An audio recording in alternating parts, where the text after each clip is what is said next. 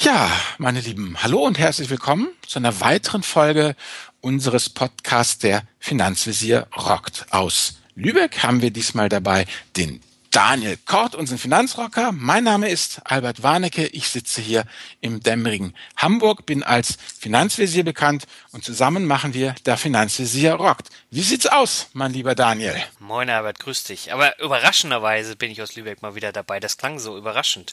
Ja, äh, dachte ich einfach mal so reinbringen. Na Quatsch, du bist immer dabei. Das ist ja schließlich unser Baby. Also, genau. wir beide rocken. Aber bevor wir abrocken, denke ich, fangen wir an mit unserem Vorstellungsspruch. Das Thema der heutigen Sendung, wie es immer ganz seriös heißt bei den öffentlichen Rechnungen, ist der Rohstoff als solcher. Und wir haben euch mitgebracht einen Spruch vom André Costolani, der zwischen verstorbenen Börsenlegende. André Costolani sagt, die Rohstoffspekulation ist nur etwas für erfahrene Spekulanten, die das Risiko kennen und Verluste verkraften können. Ja, weise Aussage, ne? Ja, weise Aussage. Aber bevor wir dazu kommen, würde ich sagen, übergebe ich an dich und MV77. Genau, der hat nämlich einen Kommentar abgegeben und äh, schreibt sich ergänzende Dialoge. Sehr guter Finanzpodcast von zwei Fachleuten mit unterschiedlicher Herangehensweise und Lebensphilosophie. Vielen Dank. Ja, vielen Dank auch für die Bewertung MV. Danke. Ja, und dann haben wir hier perfektes Duo. Damit sind wir beide gemeint, Daniel von Flachzange.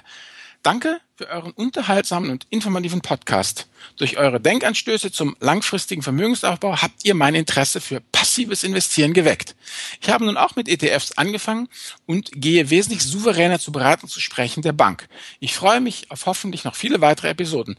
Weiter so PS. Eine Folge, wie wahrscheinlich ist ein massiver Crash bzw. eine starke Kurskorrektur in den nächsten Jahren und wie verhalten sich dabei ETFs im Vergleich zu anderen Anlageklassen, wäre interessant, um auch die letzten Zweifel am passiven Investieren an der Börse auszuräumen.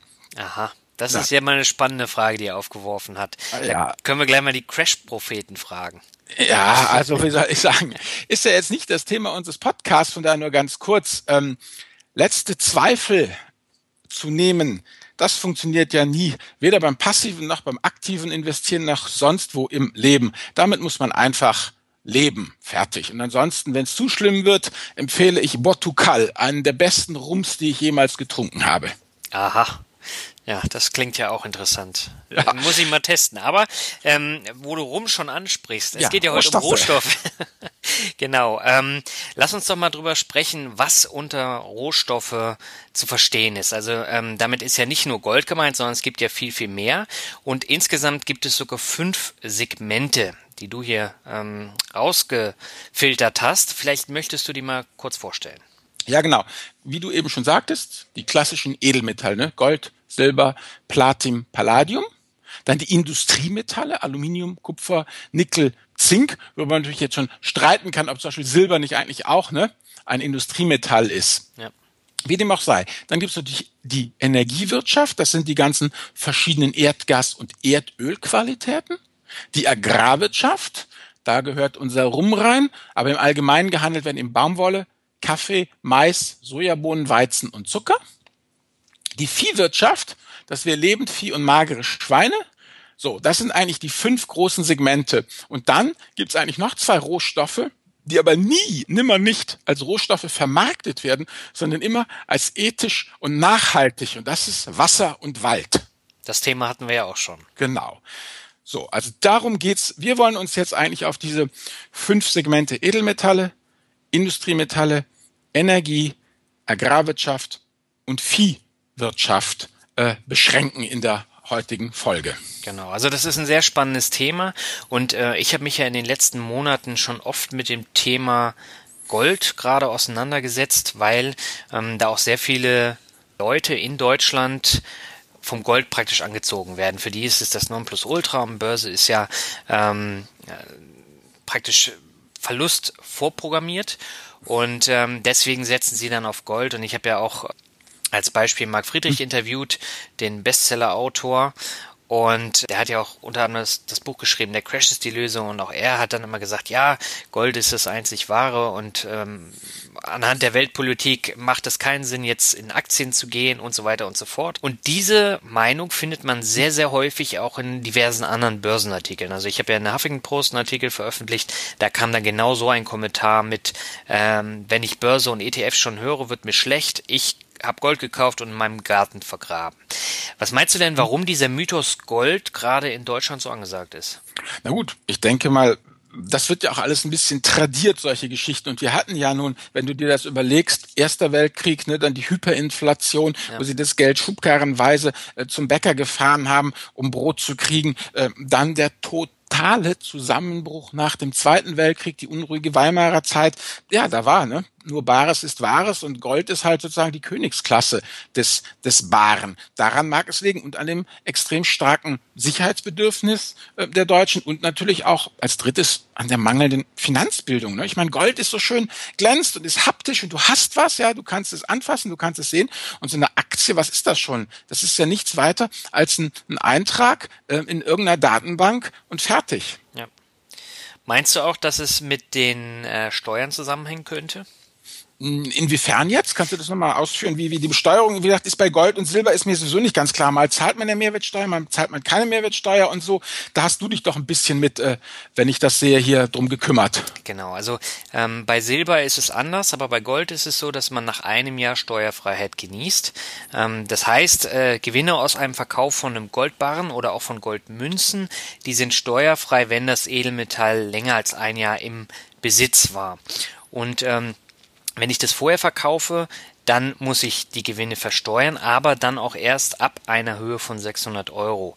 Und ähm, das ist natürlich auch ein Punkt, äh, wo man dann sagen kann, gerade bei den Deutschen, die nicht gerne Steuern zahlen, dass es äh, besser ist als Aktien, wo ich dann bei über 800 Euro dann Steuern zahlen muss.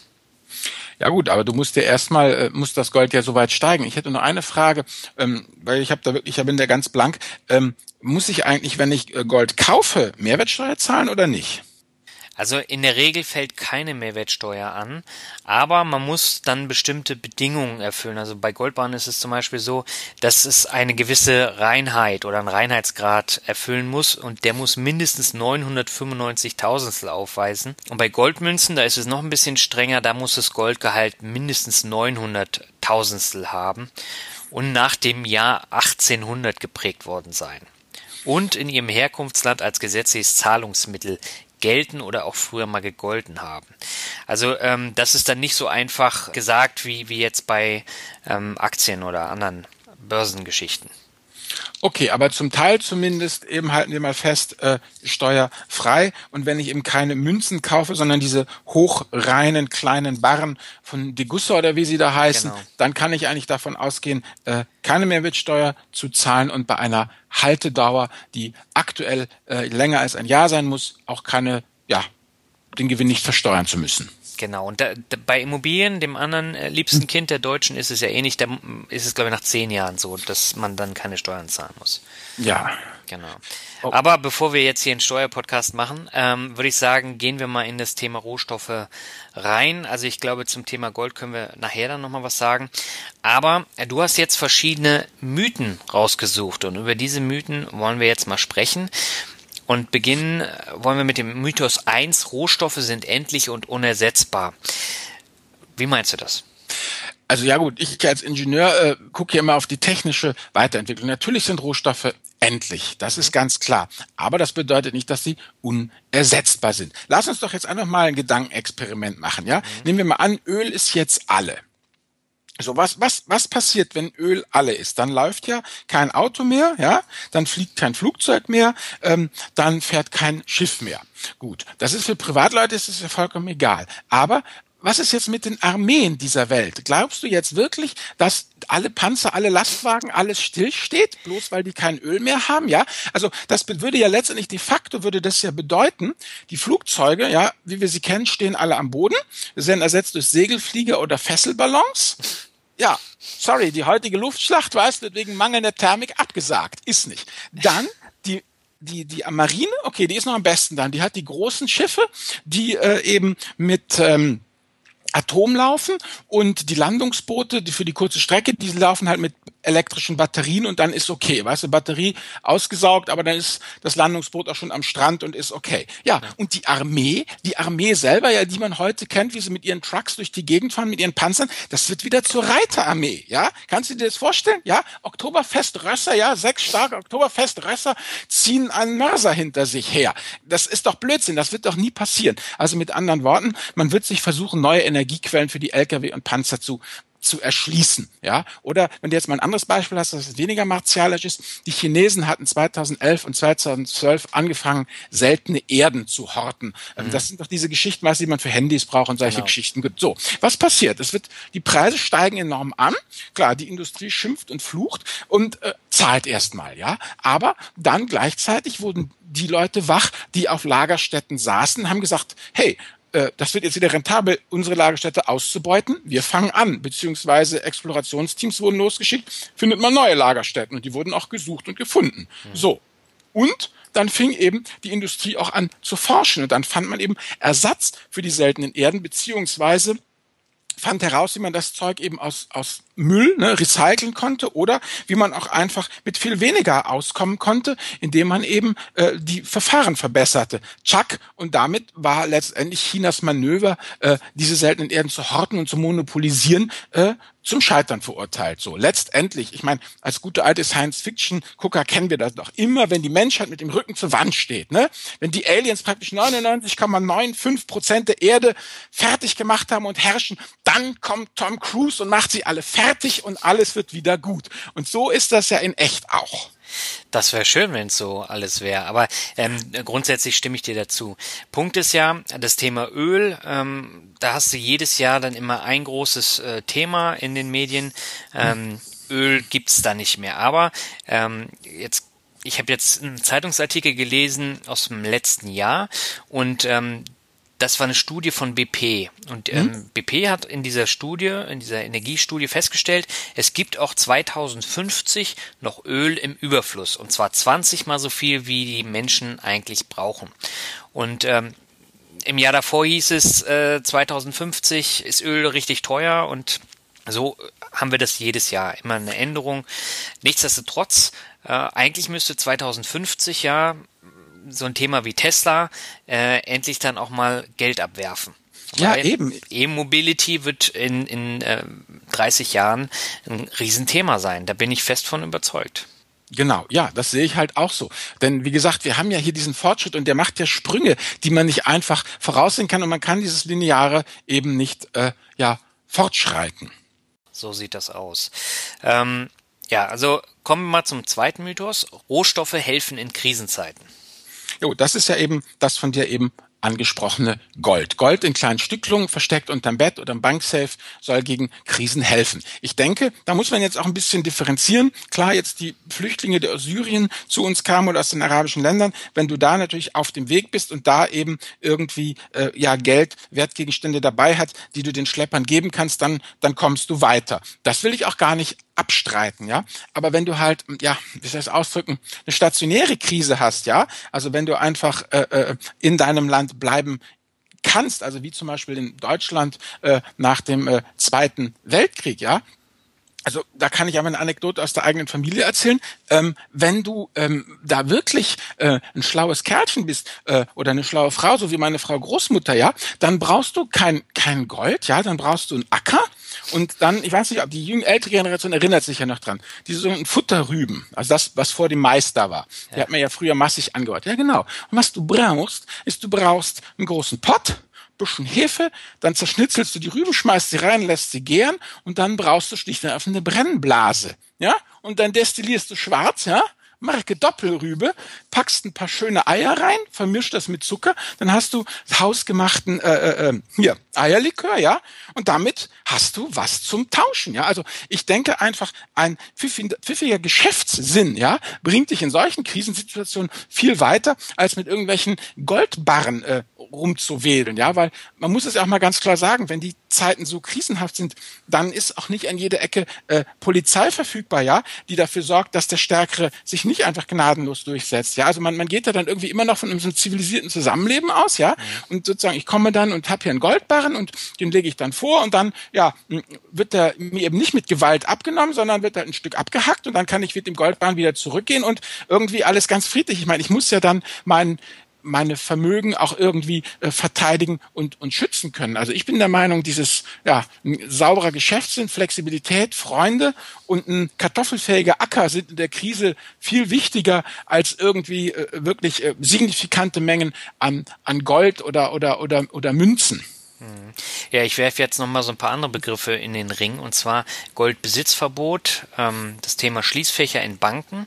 Äh, in Griechenland haben wir jetzt ja auch gesehen, ähm, mhm. dass die Banken dann einfach dicht machen und man kommt nicht an seine Schließfächer ran. Mhm. Ähm, und sonstige Geschichten. Also äh, da gibt's ja auch Enteignungen und was, was nicht alles. Äh, wenn man da mal googelt, da findet man ja eine mhm. ganze Menge.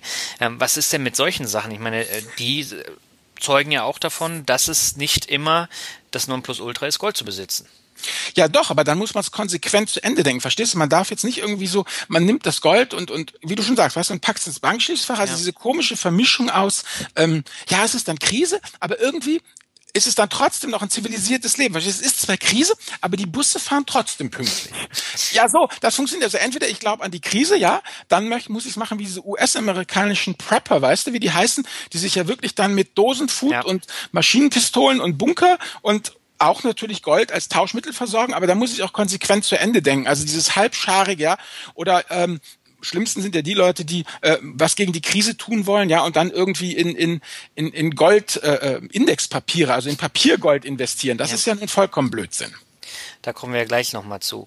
Dann äh, kommen wir mal zum nächsten Mythos. Rohstoffe sind Vermögenswerte.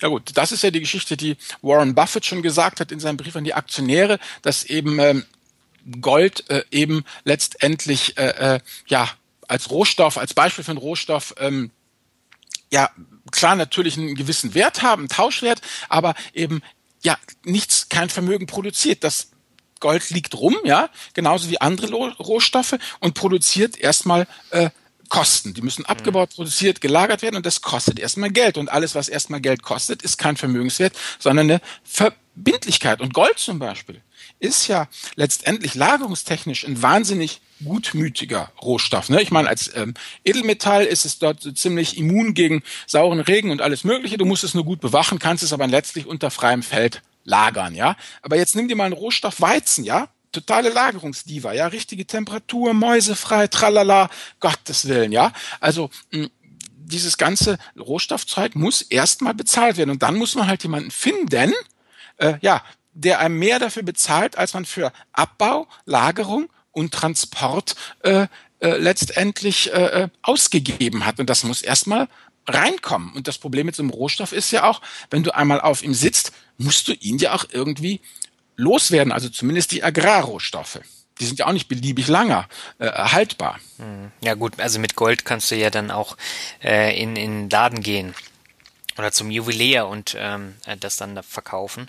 Das kannst du beim Getreide natürlich nicht so einfach. Nee, bei Öl auch nicht. Bei Öl auch nicht, nee.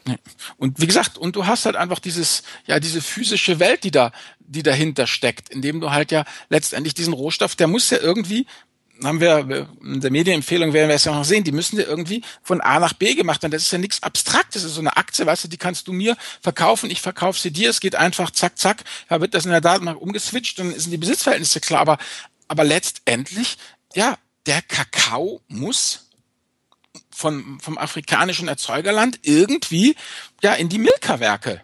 Und das muss alles bezahlt werden.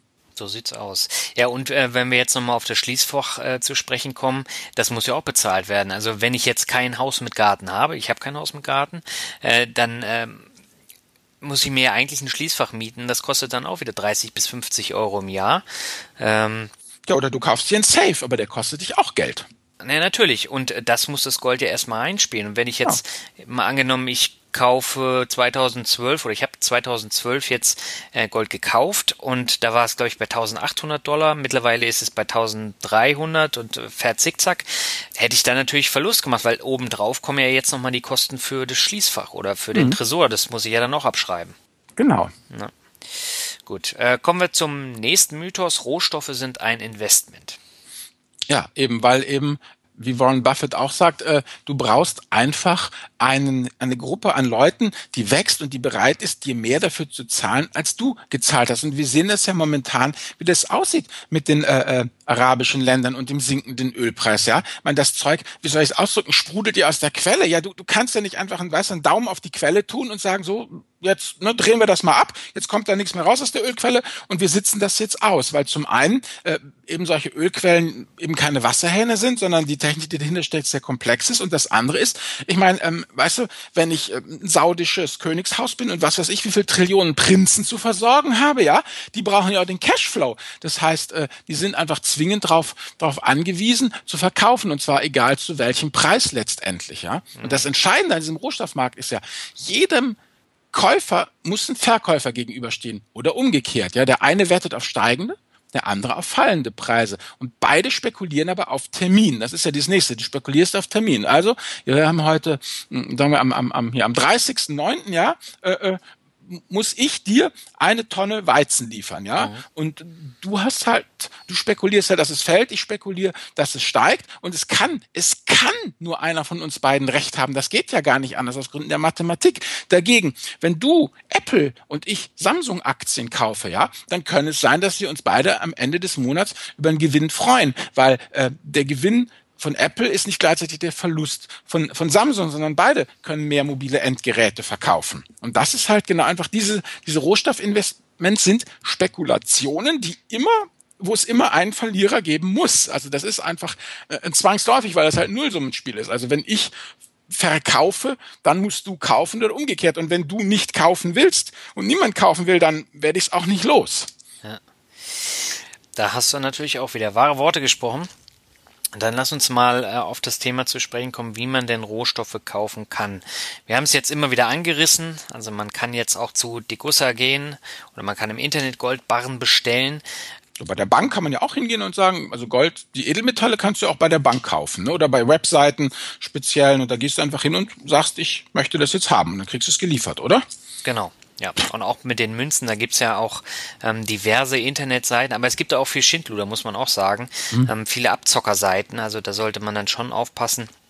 Aber da gibt's wirklich Münzseiten, wo man dann Sammlermünzen bestellen kann, wo man dann die typischen ähm, Goldmünzen auch bestellen kann. Mhm. Und äh, auch die äh, Kupferbarren und die äh, Barren, wo du dann ähm, diese diese Tafel, wo du dann immer Stückchen da abbrechen ähm, mhm. kannst. Das kannst du natürlich auch alles kaufen. Ja gut, aber da musst du zum Beispiel hier bei Platin, Palladium, da fällt Mehrwertsteuer an. Also den Gold kaufen wir mehrwertsteuerfrei, hatten wir ja schon gesagt in gewissen ne, Grenzen, aber zum Beispiel für Platin und Palladium fallen 19% Mehrwertsteuer an und bei Silbermünzen hast du die Differenzbesteuerung. Also das muss auch erstmal wieder dann reingewirtschaftet werden. Ne? Ich meine, du weißt, beim Hauskauf liegen ja die Nebenkosten bei neun bis zwölf Prozent und da ist das Gejammer schon groß. Aber meine, wenn ich jetzt Platin oder Palladium Barren kaufe und muss dann erstmal eine 19-prozentige Preissteigerung haben, um überhaupt wieder auf, ne, auf Break-Even zu kommen, das ist ja, ja. schon Hardcore. Das ist dann Hardcore. Ja, und wie gesagt, an und für sich ähm, kaufen die Deutschen ja meistens entweder Silber oder Gold. Mhm. Und ähm, der Trend geht da ja auch eher zum, zur Münze, ne? Mhm. Weil es kleiner ist, du kannst es besser dann auch verstecken oder im Garten eingraben. Mhm. Ähm, ja, also ähm, bei den anderen, ähm, da ist es ja eigentlich für den normalen Hausgebrauch jetzt nicht angedacht, das zu kaufen.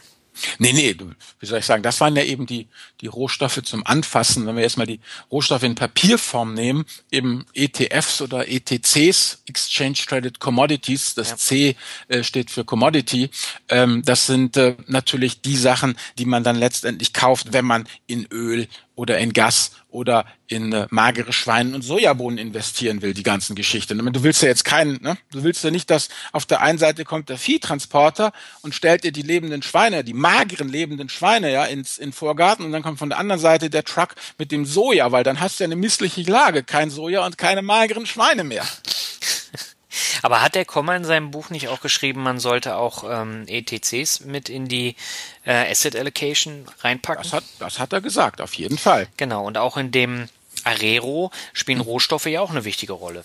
Genau, auf jeden Fall. Ähm, genau, also man soll sie kaufen wegen der Diversifizierung, äh, weil sie eben doch nicht so ganz an die Aktienmärkte äh, gekoppelt sind äh, und weil man eben ja einfach noch mehr Diversifikation in die Sache reinbringt. Aber man muss natürlich ja auch äh, wissen, äh, äh was man da kauft und wie man es kauft. Und zum Beispiel, wenn du einen ETC kaufst, dann sind das Schuldverschreibungen, ja, ähm, die eben an die Wertentwicklung eines oder mehrerer Rohstoffpreise gekoppelt sind, ja. Und da muss man jetzt auch wieder aufpassen. Das ist nämlich alles nicht so einfach. Da gibt es den sogenannten Spottpreis, also der Preis, den du bekommst für die sofortige Lieferung des Rohstoffs. Das ist der, der Spotpreis. Oder das nächste ist, dann gibt es den Rohstoff Future. Das ist also ein Kon der Kontraktpreis, den du zahlen musst, wenn du Lieferung auf Termin machst. Weil vielleicht sollten wir mal ganz kurz zurückgehen das ist ja alles, klingt alles so abstrakt und theoretisch und als ob das irgendwelche Finanzfuzis sich ausgedacht hätten. Nee,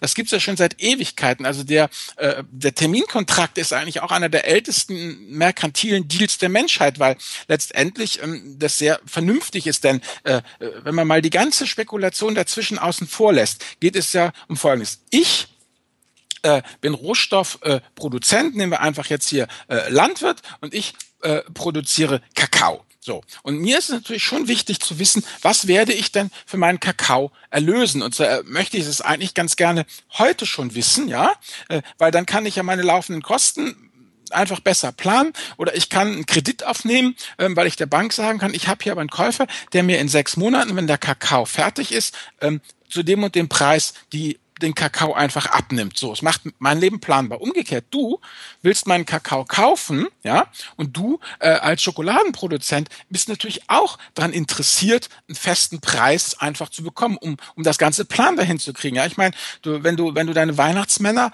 in Auftrag gibst, willst du ja vorher schon wissen, was dich ein Weihnachtsmann an Materialeinsatz kostet, ja, und dich nicht überraschen lassen, ob meine Ernte gut oder schlecht wird. Also von daher ist das eigentlich eine sehr vernünftige äh, Geschichte. Und dann, äh, ja, letztendlich machen wir beide dann Deal. Du sagst mir, pass mal auf, Albert, ich zahle dir für deinen Doppelzentner Kakao so und so viel Euro. Und ich sag, ja, ist gut. Ja, und dann sind wir beide zufrieden. Und wir beide leben dann mit dem Risiko. Ich könnte zum Beispiel, mh, ja, das Wetter ist super und alles ist spitze, ja, und es gibt Kakao im Überfluss. Dann freue ich mich natürlich, ja, weil ich kann dir äh, zu einem Preis verkaufen, der viel höher liegt als der Marktpreis. Und du ärgerst dich aber umgekehrt, ja? Wenn es eine Missernte gibt, ja, wenn ich irgendwie fünf, sechs Kakaobohnen äh, äh, äh da von meinen Sträuchern kratze und das war's dann, ja, und ich sie praktisch in Gold aufwiegen könnte, muss ich sie dir ja trotzdem zu dem weit niederen Preis lassen, dann freust du dich. Aber das ist der Preis, den wir beide für die Planbarkeit eben einfach zahlen müssen. Und das ist jetzt ganz grob vereinfacht gesagt. Und ja, wenn man das jetzt natürlich noch, noch ne, dazwischen eine Menge Liquidität setzt, diese ganze Hin- und Her-Traderei, äh, äh, dazu packt, dann kommt man halt zu diesem klassischen ETF ähm, ETC-Markt, wo eben dann die Rohstoffe gehandelt werden, wo man sie sich dann eben als Diversifizierung ins, ins Depot nehmen kann. Also grundsätzlich ist es schon, äh, äh, diese Rohstoffterminkontrakte sind vernünftige Sachen, aber eben, und das schreibt der Costolani auch an anderer Stelle in einem seiner Bücher, zwischen Produzent und Abnehmer. Also es ist mehr so eine B2B-Geschichte. Mhm. Also ich äh, finde das jetzt auch wieder sehr theoretisch. Erinnert mich so ein bisschen an unseren Anleihen-Podcast. Ähm, ist wahrscheinlich auch was Wahres dran. Aber es gibt ja auch die Möglichkeit, dass man in Unternehmen investiert, die Rohstoffe weiterverarbeiten oder mhm dann eben auch Schürfen zum Beispiel. Also äh, wenn ich jetzt da mal Goldminenbetreiber nenne ja. oder Energieriesen oder Kali-Produzenten oder mhm. Ölförderunternehmen, äh, dann kann ich ja auch Aktien kaufen von Unternehmen, die genau das machen. Also Goldminenbetreiber oder Energieriesen jetzt wie RWE, Kali-Produzenten wie K&S was auch immer. Ja. Äh, und das ist natürlich eine Möglichkeit, die viel einfacher ist, als wenn ich da mich da in das Thema ETCs einarbeiten muss. Ja gut, und ETFs und was dazu noch kommt, ist eben, dass letztendlich diese ETFs äh, und ETCs müssen da ganz schön zaubern. Also die ETCs, die sind meistens äh, nur auf einen Gold, äh, auf einen Rohstoff fixiert, also ein Gold-ETC, ein Weizen-ETC, während ETFs eben auch entsprechende Indizes abbilden, wie wir das auch von der Börse kennen, ja, also von den Aktienmärkten kennen, also Stocks oder MSCI World und da gibt's halt auch verschiedene Rohstoffindizes und äh, das Problem liegt eben einfach darin, dass die auf Termin spekulieren. Das heißt, die müssen alle, was ich alle sechs, acht, zehn Wochen äh, müssen die ihre Kontrakte neu knüpfen, weil die, die wollen ja, die müssen ja vor Fälligkeit verkaufen. Wie gesagt, ne, ist ein Terminkontrakt, den so ein ETF dann äh, kauft und äh, kein ETF will ja am 30.10. Äh, äh, 10. oder am 31.10. einen Haufen äh, äh, ja, Rohstoffe geliefert bekommen. Also müssen sie den vorher loswerden. Das heißt, letztendlich ist so ein, ja, so ein ETF, so ein Rohstoff-ETF eine ziemlich komplexe äh, Geschichte, weil die eben dauernd ihre Kontrakte raffiniert ändern müssen, um da nicht in, in Rollverluste zu kommen. So nennt man das, also dieses Überwechseln von einem Kontrakt an diesen Rollen, also hast du die Rollverluste. Dann hast du natürlich die Preisänderungen am Spotmarkt, also den, den echten Preis des Rohstoffs. Und dazu äh, kommt dann noch die Geschichte, dass die ja eigentlich das ist auch typisch für diese Rohstoffmärkte, ähm, dass man da einen irrsinnigen Hebel hat. Das heißt, man braucht da nur recht wenig Geld äh, in die wirklichen Kontrakte äh, zu investieren, echt äh, zu investieren, den Rest hinterlegt man als Sicherheit. Und das war in früheren Jahren schlicht und einfach, äh, ja, hoch, hochsolide äh, äh, Wertpapiere, Staatsanleihen erster Bonität, ja. Aber die bringen ja heutzutage auch keine Zinsen mehr ein. Also kann auch der ähm, ETF da keine Zinsrendite mehr rausholen. Ja, also das heißt, letztendlich jonglieren die irgendwie rum zwischen der Spot-Rendite, also was kostet der Rohstoff, der Rollrendite, wie mache ich das, wie komme ich von einem verdammten Kontrakt in den anderen und was kann ich irgendwo noch an, an Zinsen rauspressen. Äh, also mit anderen Worten, und jetzt kommen wir dazu, warum ich nicht in Rohstoffe investiere, ähm, ist das eine sehr aktive Gemengelage. Also du musst wirklich hier ganz äh, raffiniert äh, und aktiv arbeiten und versuchen, irgendwie das Ding über, über Wasser zu halten. Und dazu kommt das nächste noch. Mh, hm, das hat jetzt rechtliche Gründe. Ähm, du kannst letztendlich gar nicht richtig in diese Kontrakte in echt investieren, ja, also dass man sagt, okay, ne, replizieren der ETF kennt man ja, der investiert dann wirklich in Bayer, BSF und Daimler. Nein, äh, die müssen letztendlich äh, genau wie diese Swap-ETFs eine Swap-Lösung wählen. Also letztendlich ähm, hast du bei der praktischen Umsetzung eines Rohstoff-ETFs hat nicht mehr viel mit dem Rohstoffmarkt zu tun, ja. Abgebildet wird irgendein Preisverlauf von Terminkontrakten. Die Index-Performance wird vom Swap-Partner garantiert. Ja, und wie der Swap-Partner eben kennen wir seine Performance äh, erzielt. Das können irgendwelche erstklassigen ähm, europäischen Aktien sein. Das ist ihm ja auch letztendlich überlassen. Also mit anderen Worten, ähm, ja, diese der Rohstoff-ETF als solcher ähm, ist, wie soll man das jetzt sagen? Also der hat mit, mit Rohstoffen so viel zu tun wie der Zitronenfalter, der keine Zitronen faltet. Also wenn du wirklich eng am Rohstoff bleiben willst, also wenn es dir irgendwie darum geht, als lieber Zuhörer, eng am Rohstoff zu bleiben, dann mach's, wie Daniel gesagt hat, kauf dir eine Kali und Salz, ja, oder kauft dir einen Schokohersteller, wenn es um Kakao geht. Also äh, äh, dann lieber äh, ran an diese Unternehmen. Mhm. Ja, weil ähm, du hast ja auch das Problem, wenn du jetzt zum Beispiel einen Goldminen-ETF äh, nimmst, wo da mehrere Betreiber drin sind, die sind auch relativ klein und wenn du dann ähm, Probleme mit dem Rohstoff Gold hast, mhm. wie es in den letzten Jahren ja der Fall war, dann gehen die alle nach unten. Und ähm, dann schlägt es sich eins zu eins durch. Wenn ich jetzt zum Beispiel wie du eben gesagt hast, so einen Schokoladenhersteller nehme, dann habe ich den Rohstoff Kakao, aber der wird weiterverarbeitet von dem Hersteller. Also ob das nun Mondelez ist, Hershey, Nestle, Cadbury, Lind, äh, da gibt's ja noch diverse andere. Da ist es so, die sind weltweit aufgestellt. Das heißt, du hast da schon mal eine weltweite Diversifikation. Und die bieten halt viel, viel mehr als nur Schokolade. Also Nestle hatten wir jetzt auch in einem ähm, vorhergehenden ähm, Podcast, die haben ja auch noch Wasser und ähm, Mondelez hat ja auch noch ganz viele andere Geschichten, von Frühstücksflocken über sonst was.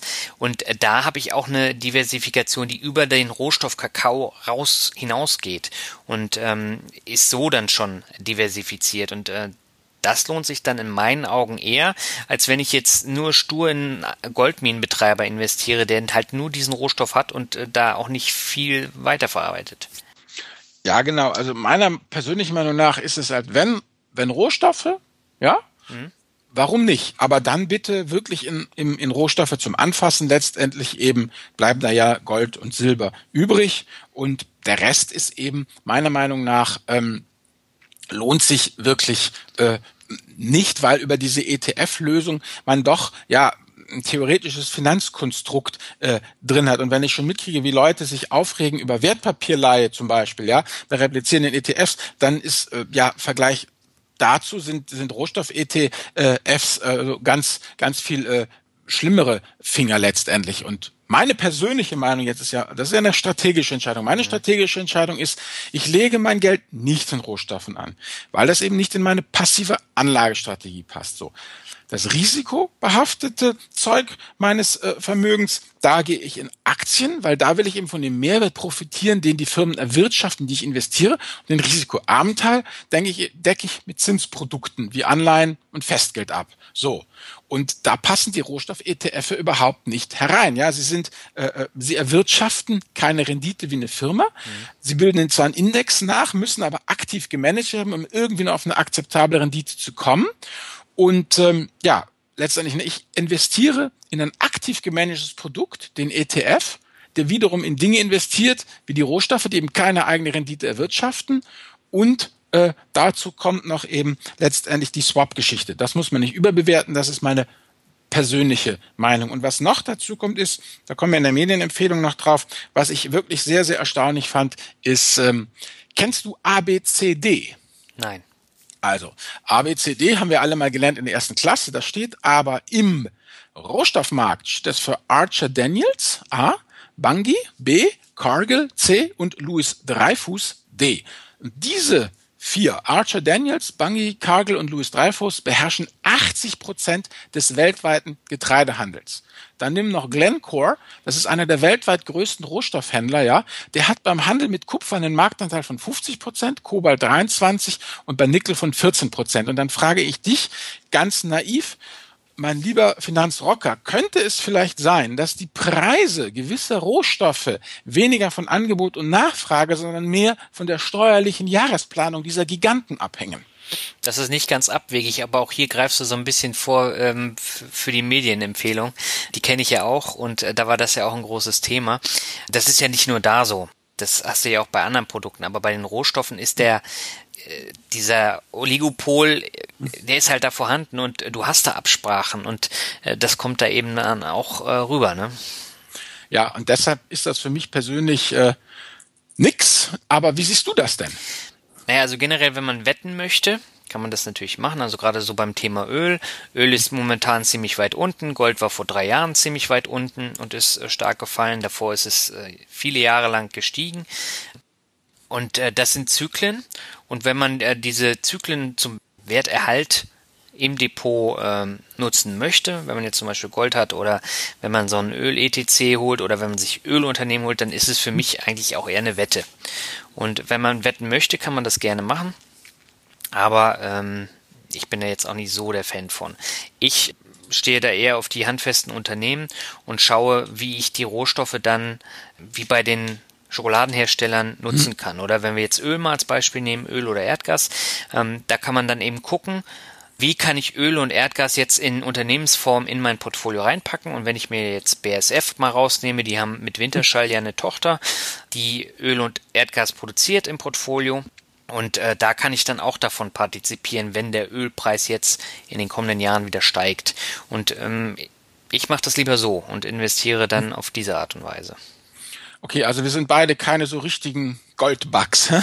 Nicht so wirklich. Also ich finde das Thema eigentlich mal so ganz interessant, aber ähm, für mich ist das auch nur eine Wette. Und äh, du hast ja keine wirkliche Rendite, sondern du hast nur ähm, die, die Schwankungen, es geht mal hoch, geht mal runter, aber du hast ja wirklich äh, keinen richtigen Zuwachs von Vermögen. Nee, nee, woher auch? Ich meine, nee, das Gold vermehrt, also wie soll ich sagen, das Gold vermehrt sich ja nicht, also ist ja nicht, wenn du jetzt, wie soll ich sagen, einen Krügerrand und einen zweiten Krügerrand in Depot legst und Tresor legst und auch nie reinguckst und sie ganz in Ruhe lässt, dass dir dann irgendwann, oh hupsi, verstehst, drei, vier, fünf entgegenpurzeln. Aber es sieht schön aus. Ja. Sieht schöner aus als jetzt dieser digitale Müll äh, im Depot. Ja, natürlich, das, das ist natürlich auch was. Du hast was, also du hast was. Da, ja. Das will ich auch überhaupt nicht in Abrede stellen. Man hat da wirklich was Handfestes und äh, ja, das ist auch klar, sicherlich. Man, wenn irgendwann mal der einst aller Strom versagt, das Gold wird man haben. Während mhm. ja die Nullen und Einsen, wo die dann geblieben sind, fragt sich, ne? Ja, wobei, wenn man jetzt äh, zum Beispiel äh, die Themen Rohstoffe, Enteignung oder Gold und Enteignung, was auch immer, wenn du das mal googelst, was da für abenteuerliche Sachen kommen, hatte die USA doch auch irgendwie in den 20 Jahren des letzten ja, eben, Jahrhunderts. Ne? Genau, also da war es ja auch ein Thema und du weißt ja auch nicht, was da in Zukunft passiert. Also wir wollen es jetzt nicht beschreien, aber ähm, grundsätzlich kann man halt auch sagen, ja, was passiert, wenn wenn der äh, Staat es dann äh, enteignet, ne? Das hm, Gold klar. und und das für Kriegskosten oder für was auch immer nutzen hm. muss, weil wir wissen ja alle, die Staaten sind alle hoffnungslos ähm, überschuldet. Ja. Ja und dann kann man jetzt wieder in die Richtung der Crash-Propheten gehen, aber das wollen wir jetzt nicht machen. Nee, wollen wir jetzt zu Medienempfehlungen kommen? Das machen wir jetzt. Bevor das jetzt noch ausufert. ähm, du hast was Schönes rausgesucht, kannte ich auch nicht, und zwar, es ist eine Arte-Doku, nennt sich die geheimen Deals der Rohstoffhändler. Und ähm, da hast du ja eben schon ein bisschen was dazu gesagt. Ich habe sie mir jetzt ähm, auch angeschaut. Das ist ein super spannendes Thema und auch ein sehr aktuelles Thema. Wie bist du eigentlich auf diese Doku gekommen?